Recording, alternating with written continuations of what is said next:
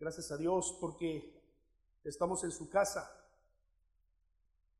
Saludamos a todos aquellos que están allá en casa, en sus propias casas, haciendo de sus propias casas un santuario, lugar de la presencia de Dios. Saludamos a nuestros hermanos que están fuera de la ciudad, que no pueden estar con nosotros. Algunos van manejando en la carretera. Ayer orábamos, ayer orábamos por ellos y eh, sabemos que el Señor los eh, lleva con bien y los tiene con bien. Y sabemos que el Señor tiene propósitos también para ellos, allá donde, donde van, donde están. Oramos para el que el Señor, el Señor los guarde y los proteja. Así que aquí estamos, hermanos, con la palabra del Señor abierta. Te voy a invitar allí a ir a, a Romanos capítulo 10. Están en Romanos capítulo 10 estar allí listos. Porque dice el versículo 8 en su última parte, versículo 9 y versículo 10. Romanos capítulo 10, versículos 8 en su última parte, versículo 9 y versículo 10, dice, esta es la palabra de fe que predicamos,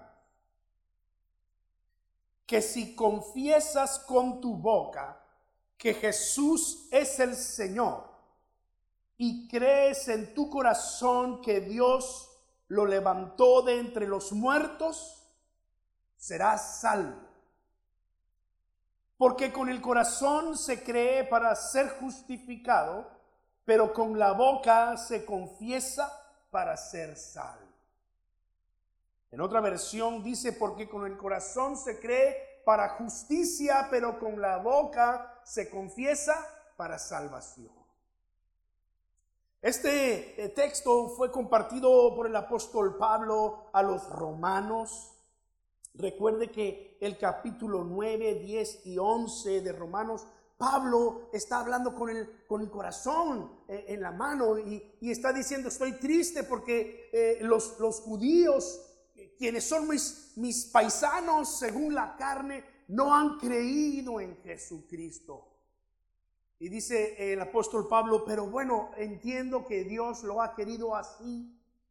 Y si Dios lo ha querido así, ¿quién soy yo para decirle a Dios lo que Él quiere o lo que Él tiene que hacer? Porque dice eh, el apóstol Pablo citando ah, el Antiguo Testamento, eh, eh, Dios tiene misericordia de, quien Él quiere tener misericordia y se compadece de quien Él se quiere compadecer. Así que no depende del que quiere ni del que corre, sino de Dios que tiene misericordia. Y esa era la buena noticia que Pablo predicaba por todas partes, que Dios tiene misericordia. Pero había quienes habían cerrado su corazón a Jesucristo. Y el pueblo de Israel de manera eh, generalizada, porque, porque sí, la iglesia empieza entre judíos y hay muchos judíos que se convierten a Cristo. Sus doce discípulos cercanos eran judíos, uno de ellos lo traicionó, uno de ellos eh, quedó expulsado por, porque quiso entregar al Señor y, y porque así estaba destinado para que fuese.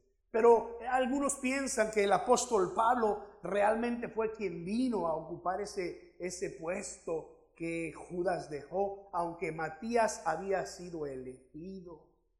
Pero más allá de eso, la iglesia empieza entre judíos y hay, hay un buen número de judíos que, que creyeron en Cristo, pero la gran mayoría, el pueblo, no creyó.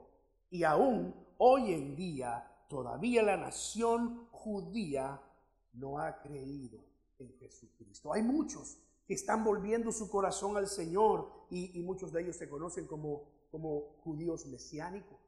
Quizás tú has conocido en persona a alguno de ellos. Son, son judíos, pero han creído en Jesucristo. Pero todavía hay muchos que no creen en que Jesús es el Mesías, el Hijo de Dios, Dios hecho hombre que murió por nosotros en la cruz. Y el, al apóstol Pablo está triste. Y luego en el capítulo 10 eh, va a decir que eh, eh, realmente no es que ellos no, no crean en Dios. Ellos, ellos creen en Dios, ellos tienen celo de Dios, pero dice el capítulo 10 en el versículo 2, pero no tienen un celo conforme al conocimiento perfecto de la revelación de Dios. Es decir, no tienen un conocimiento propio y pleno de la revelación que Dios ha hecho en Jesucristo. Eso es lo que dice el versículo 2. Puedo declarar en favor de ellos que muestran celo por Dios, pero, pero su celo no se basa en el conocimiento correcto. Tienen celo según Dios, pero no según ciencia, dice eh, otra versión de la escritura. Ellos han querido justificarse por el cumplimiento de la ley y no por la justicia de Dios por medio de Jesucristo. Dice el apóstol Pablo allí en el versículo 3 y 4 de Romanos 10, no conociendo la justicia que proviene de Dios y procurando establecer la suya propia, no se sometieron a la justicia de Dios que fue dada por medio de Jesucristo. Dice aquí, de hecho, Cristo es el fin de la ley para que todo el que cree reciba la justicia. Pero ellos han decidido no creer. Ellos decidieron no creer. Y aquí está Pablo hablando con cierta tristeza, dispuesto a hacer hasta lo imposible con tal de ver al pueblo judío entregarse al Señor Jesucristo. Pero hay cosas que simplemente no son posibles. No puede ser que tú digas, bueno, pues yo prefiero, eh, yo prefiero ser anatema, como dice eh, Reina Valera, ¿no? Quiero ser, eh, yo quisiera ser maldecido, separado de Cristo, ajeno de la salvación, con tal de ver a mi familia rendida a los pies de Cristo. Pues no se puede. Eso solamente pone en evidencia el corazón ardiente por la salvación de esas almas que tú puedes tener, pero no es posible. Dios no lo ha permitido así y no lo permitirá así. Porque es necesario, como hoy vemos en el texto que leímos en el versículo 8 al 10, es necesario que la persona confiese con su boca y crea con su corazón.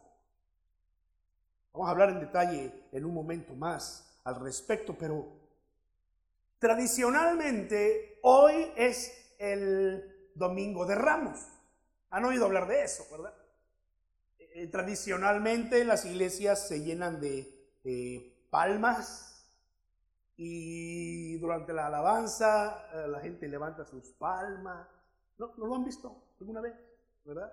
Este, yo no me considero tan tradicional en ese sentido, por eso ustedes no ven palmas aquí, no he, querido poner palmas, ¿verdad? Eh, tengo mi propia convicción al, respecto y se las voy a compartir eh, con el corazón en la mano diciendo, no tienes que creer lo que yo creo, ¿verdad? Eh, si, si, a ti te gustan las palmas, el próximo año tráete tu palma y no pasa nada. Es más, si tú me dices, pastor, es que a mí sí me gustan las palmas, el próximo año yo pongo una palma ahí en tu, en tu asiento. Pero lo que, yo, lo que yo veo en las escrituras es que un domingo como hoy, el Señor Jesucristo iba bajando por el monte eh, llamado de los olivos hacia Jerusalén. Iba montado en un pollino, es decir, en una cría de asna sobre, la cual, eh, sobre el cual nadie antes se había montado. Y allí iba él descendiendo a la ciudad de Jerusalén y entonces toda la multitud lo vio y lo reconoció y empezó a gritar, Osana al Hijo de David, bendito el que viene en el nombre del Señor. Gloria a Dios en las alturas. Y esto es lo interesante. ¿eh? Jesús no se los impidió.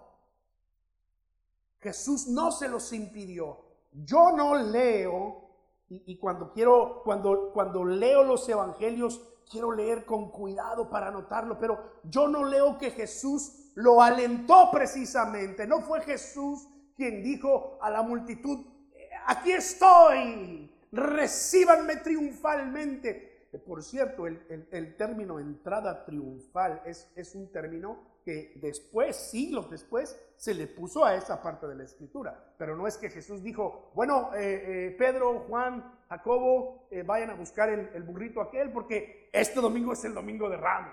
Eso no existía, ¿no? No fue que Jesús dijo, este domingo va a ser la, mi, entrada triunfal. No. Recuerden, hermanos, otras veces Jesús había pedido encarecidamente que no le dijeran a nadie que Él era el Hijo de, del hombre que venía a este mundo. ¿Recuerdan cuántas veces incluso tuvo que callar a, endemoniados porque decían, tú eres Jesús, el Hijo del Dios Altísimo, has venido a atormentarnos? Y, y Jesús los callaba inmediatamente porque todavía no era el tiempo. Una vez sus hermanos le dijeron, eh, tú que haces tantos milagros, ¿por qué no vas allá a Jerusalén y te presentas y haces los grandes milagros? Y Jesús les dijo, todavía no es mi tiempo, todavía no es mi tiempo. Pero esta ocasión ya era el tiempo.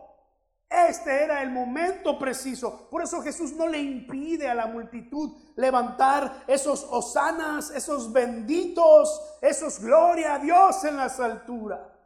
La pregunta aquí puede ser, ¿y sabía la gente lo que estaba gritando exactamente? ¿Sabía la gente lo que estaba gritando?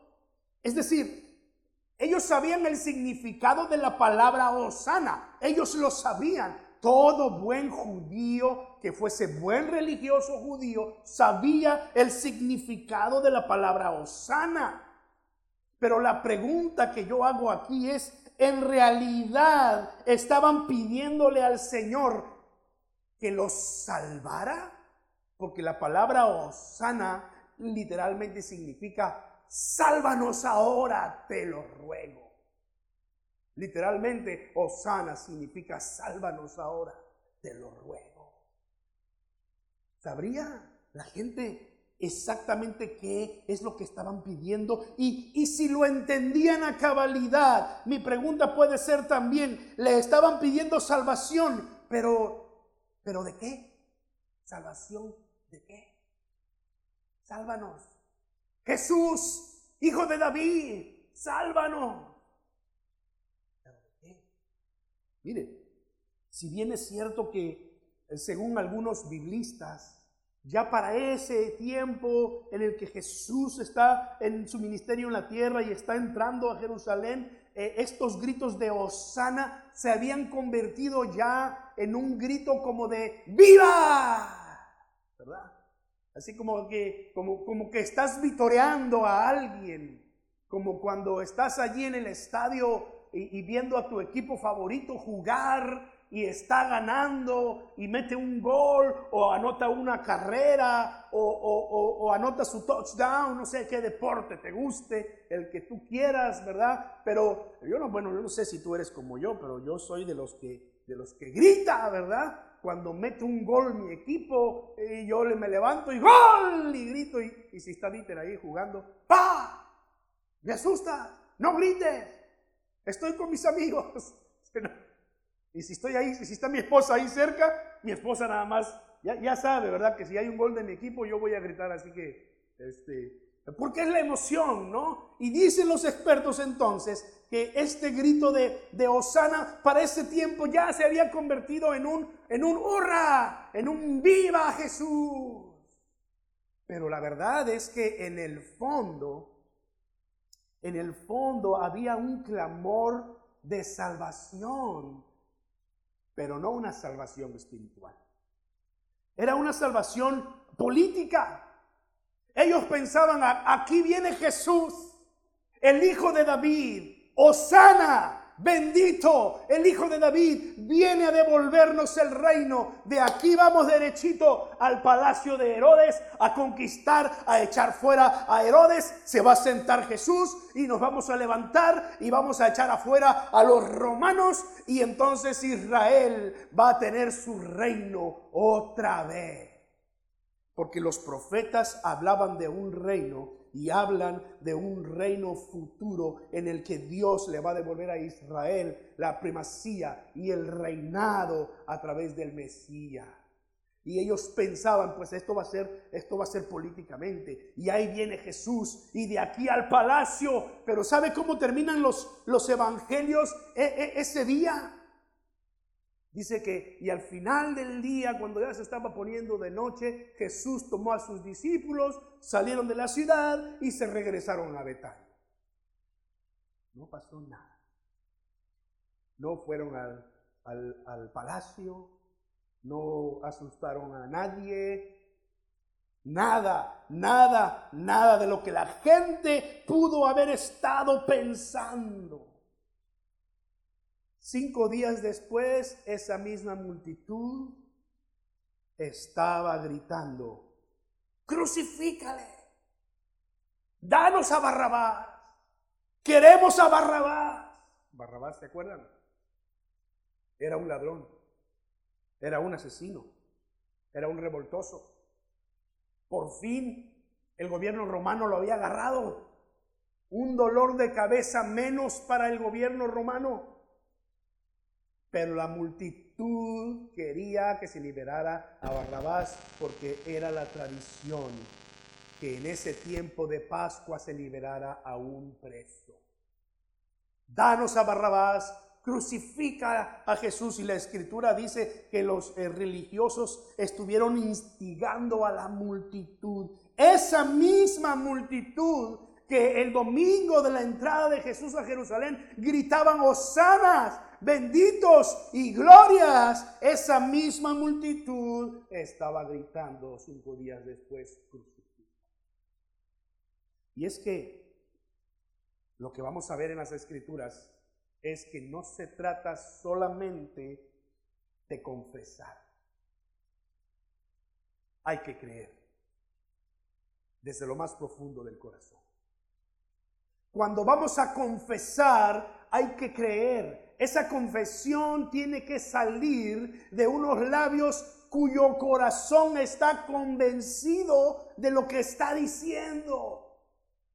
Mira, conocemos la naturaleza humana y sabemos que somos capaces de defendernos, de justificarnos, de hacer y de decir lo que sea necesario para salvar la vida. Pero cuando se trata de confesar a Jesús, no solo no es suficiente con confesarlo simplemente con nuestros labios, tiene que ser una confesión que sale del corazón. De corazón. Amén. De corazón. Eso es lo que dice la escritura. Pablo escribe a los romanos diciendo entonces que hay que confesar que Cristo es el Señor, pero que, que, tenemos que creer que Dios le resucitó de entre los muertos.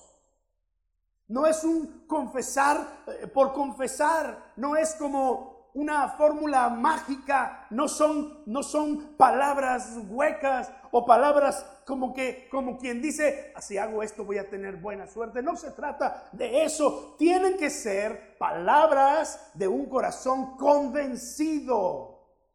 Y tienen que ser palabras dichas de una persona que vive, que vive conforme a esa convicción. Porque de otra manera vamos a ser como esa multitud gritando hosanas, levantando ramas de palmera, ramas de olivo eh, eh, por, todas, por todas partes, poniendo sus mantos a donde va pasando Jesús. Y cuando todo está muy bien, somos hosanas, glorias, benditos. Pero cuando viene el tiempo de la prueba, podemos correr el riesgo de ser como Pedro cuando le preguntaron y le dijeron, jeje, tú estabas con él, ¿verdad? Te reconozco, hueles a él, tú estabas, ¿qué? ¿Qué? Yo no lo conozco. Confesar desde el corazón. Miren la diferencia que hay en Romanos 10, versículos 9 y 10. Esta es la palabra de fe que predicamos. Que si confesares con tu boca que Jesús es el Señor y crees en tu corazón, que Dios lo levantó de los muertos, será salvo. ¿Verdad? Pero ahora vean el versículo 10.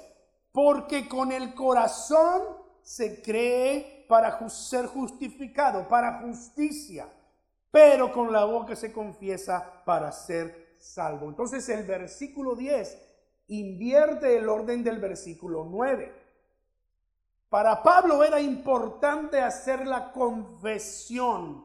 Esta confesión de los labios es importante y ahorita vamos a ver el contexto en el que estas palabras fueron escritas.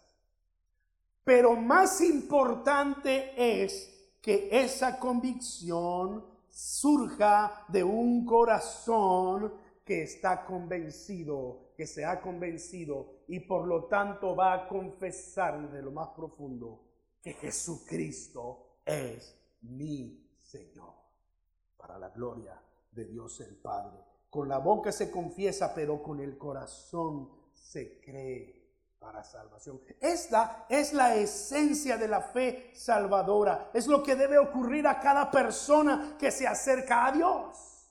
Debe creer y debe confesar.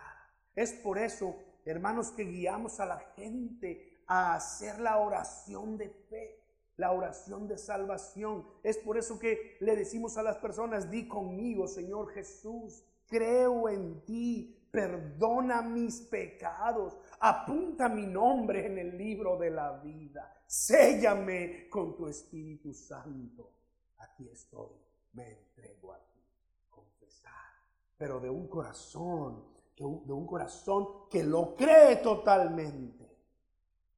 Ese era el problema de aquella multitud decíamos. Gritaban hosanas, gritaban, sálvanos Señor, pero eran palabras motivadas por la emoción, eran palabras que en el mejor de los casos tenía una idea política. Jesús nos va a librar aquí de este rey eh, que ni siquiera es judío, es un idumeo, ¿verdad? Ni siquiera es de nuestro pueblo el rey Herodes. Y va a expulsar a los romanos.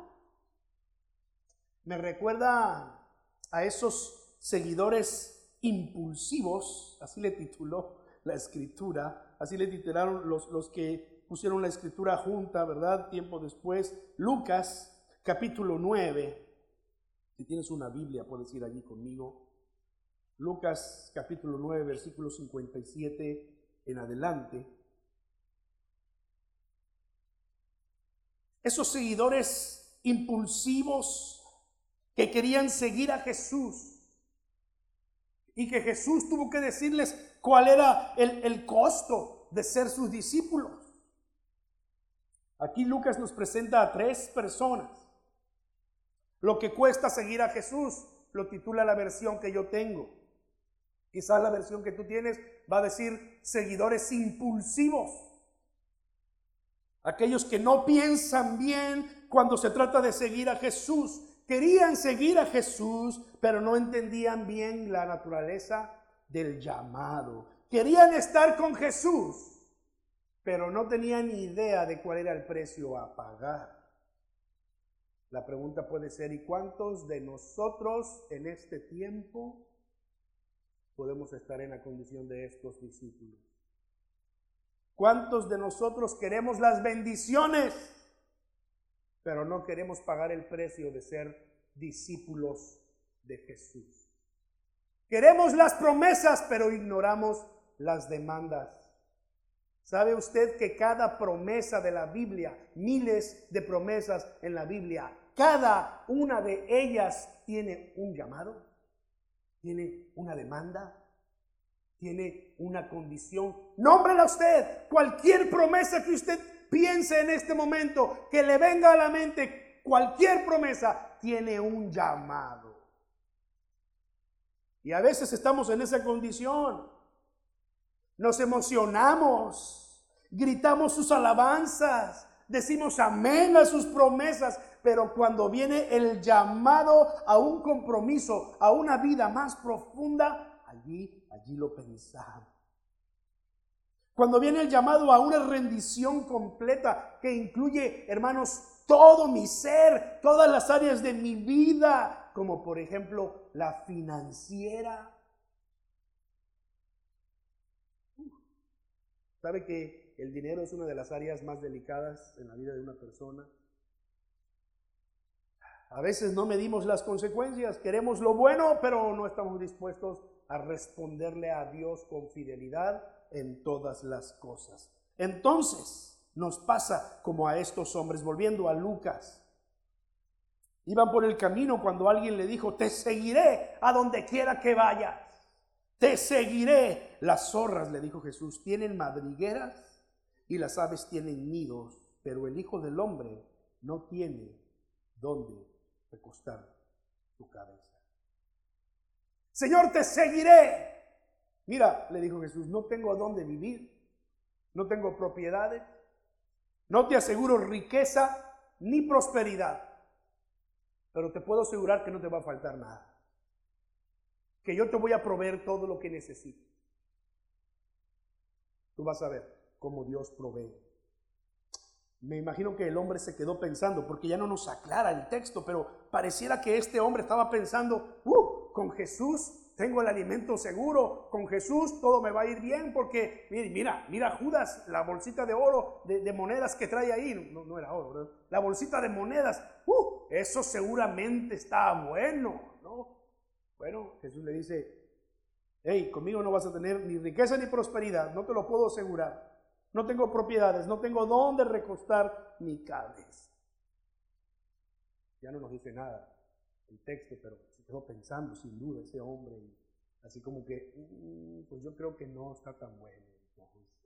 Otro estaba dispuesto a ir con Jesús. Incluso Jesús le dijo, pues sígueme, sígueme. Y él le dijo, Señor, primero déjame ir a enterrar a mi padre.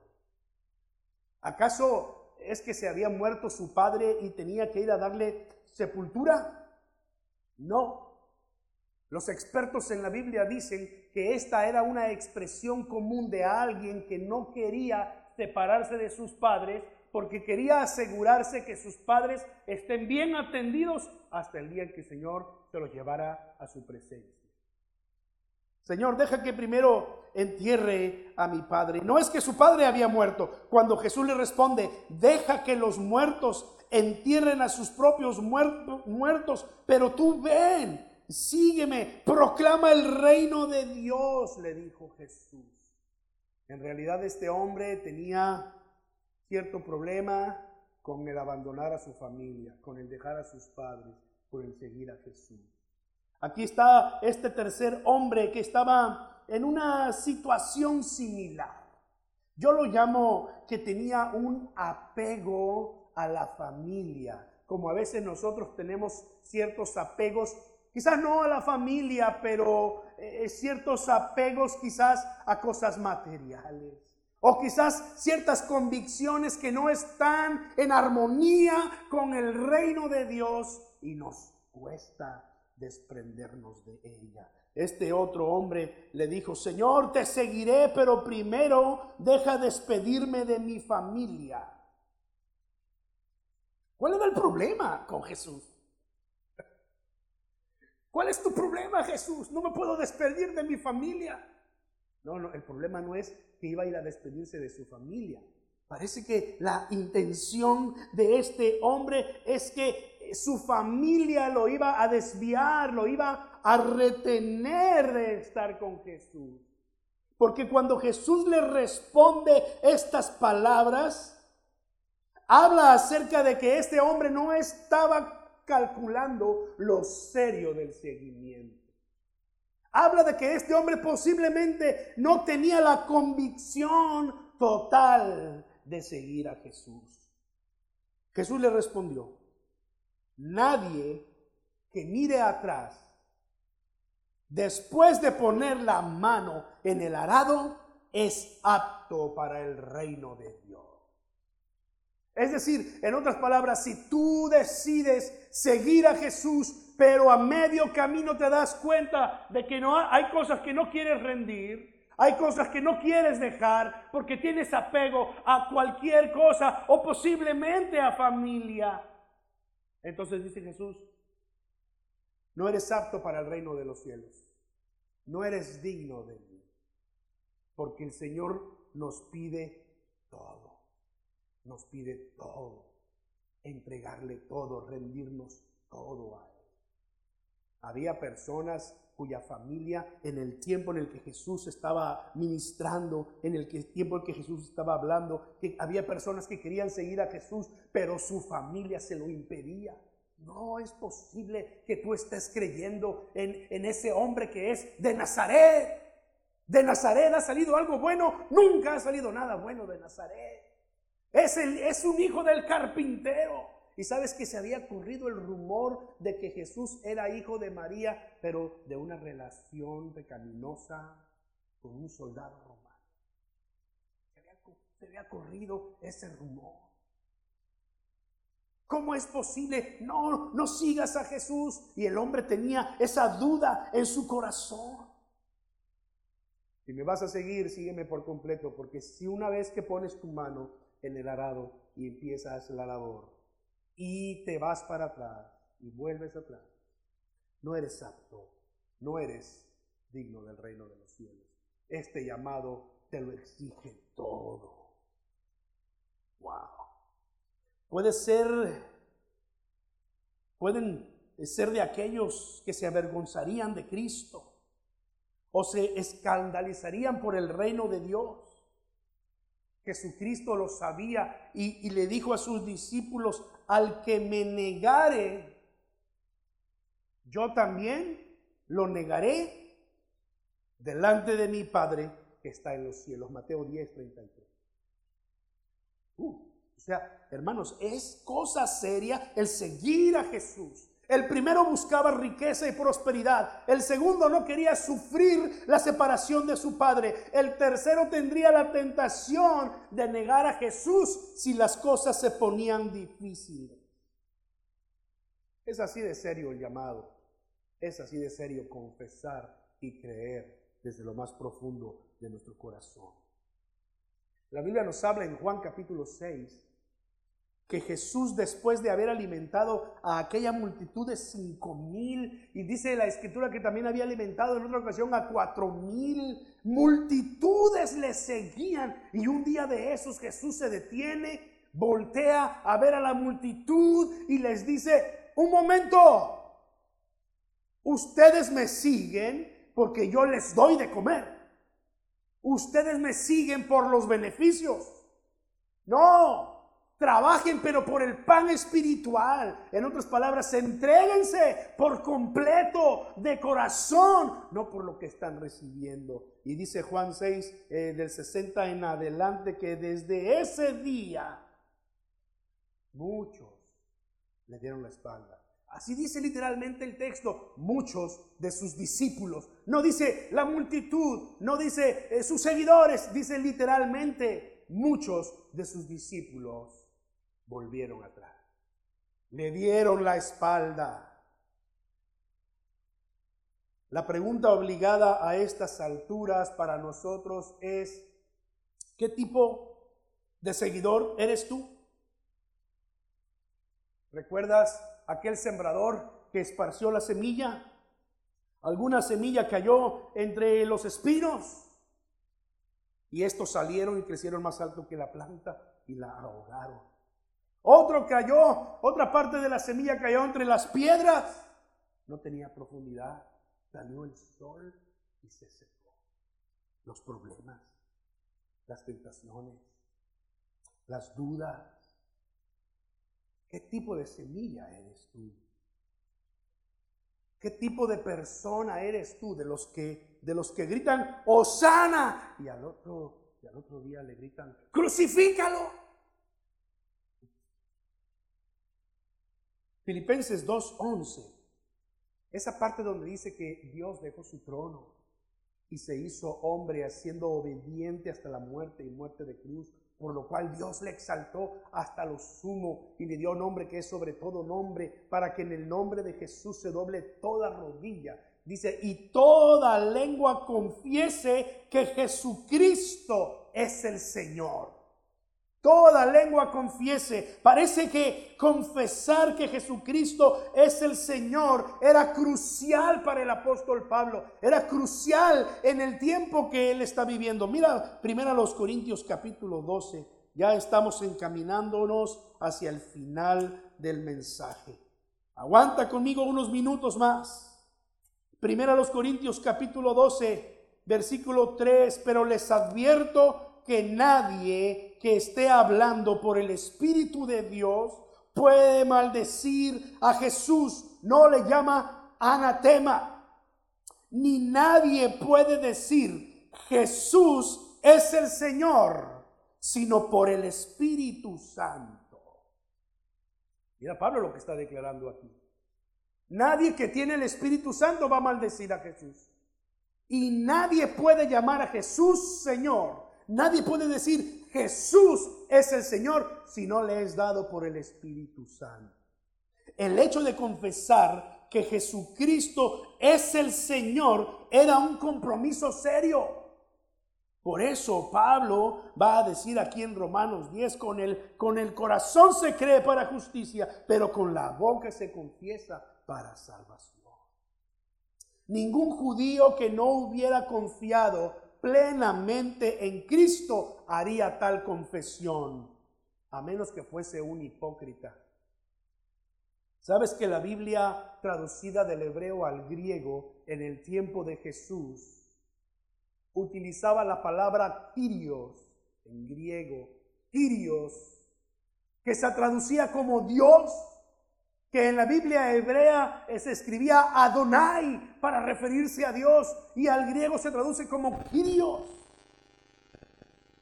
Kyrios es la misma palabra que el emperador romano exigía que se le llamase a sí mismo.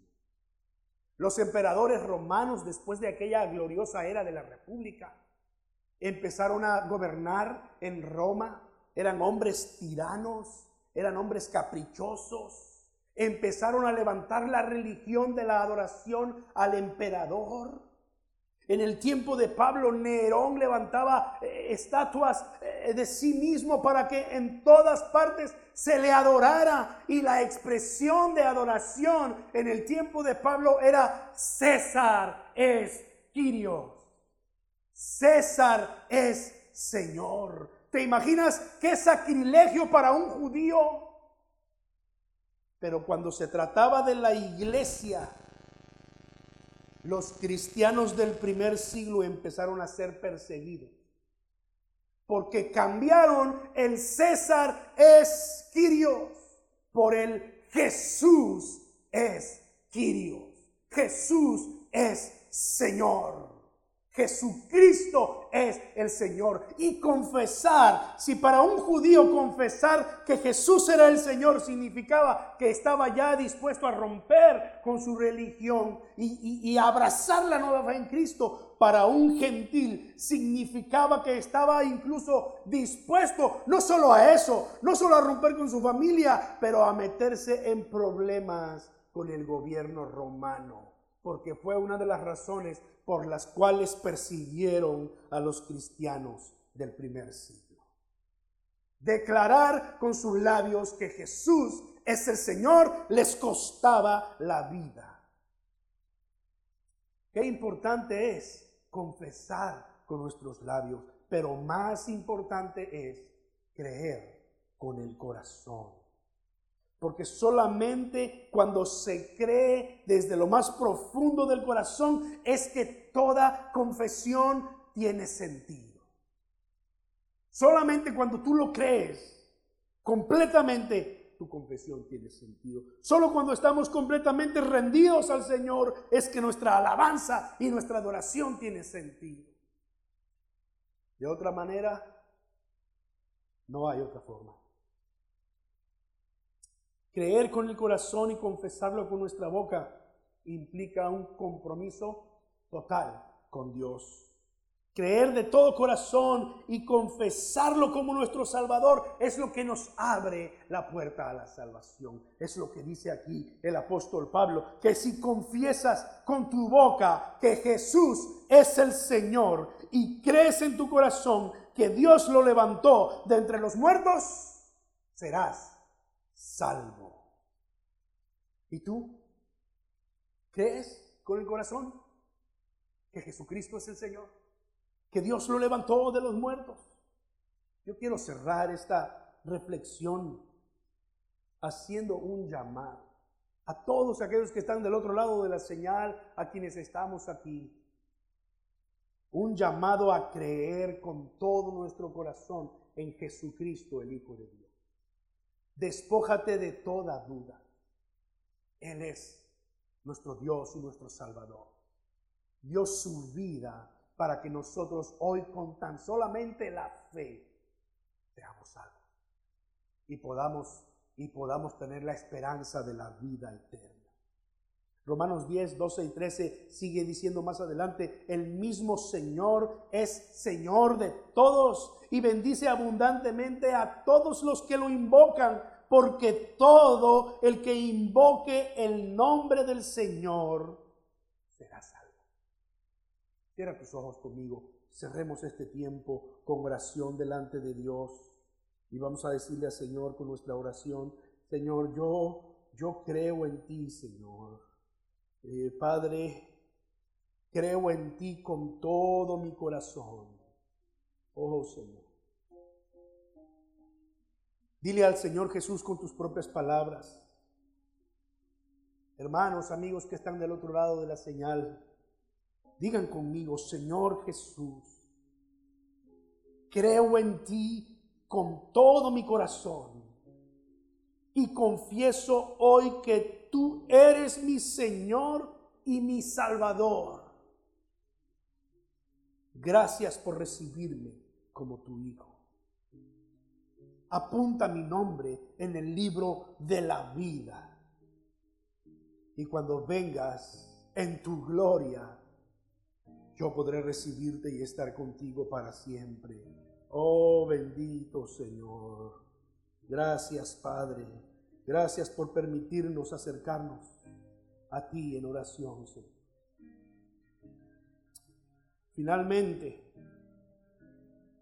si crees con todo tu corazón y le has confesado como tu Señor, vive conforme a eso. Nada menos. Vive a la altura de tu confesión y de tu convicción para la gloria de Dios el Padre. Mi Dios bendice a mis hermanos, aquí y allá. Que tu palabra, Señor, haya sido alimento espiritual, que nos llene de esperanza, mi Dios, y que nos prepare para tu gloriosa venida. En el nombre de nuestro Señor Jesucristo, oramos y te damos gracias. Amén.